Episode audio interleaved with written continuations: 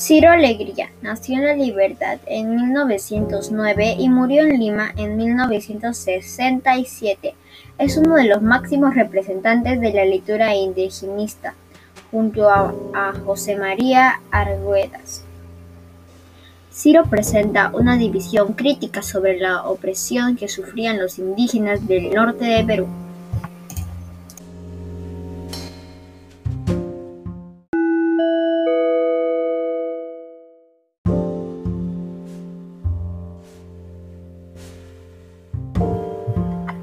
Algunos de sus cuentos peruanos publicados son La leyenda del nopal, (1940), con cuentos ilustrados para niños, Duelo de caballos, (1962), Panque y el guerrero, (1968), donde recoge cuentos y leyendas amazónicos para niños, u otros cuentos amazónicos como El sol de los jaguares, (1979).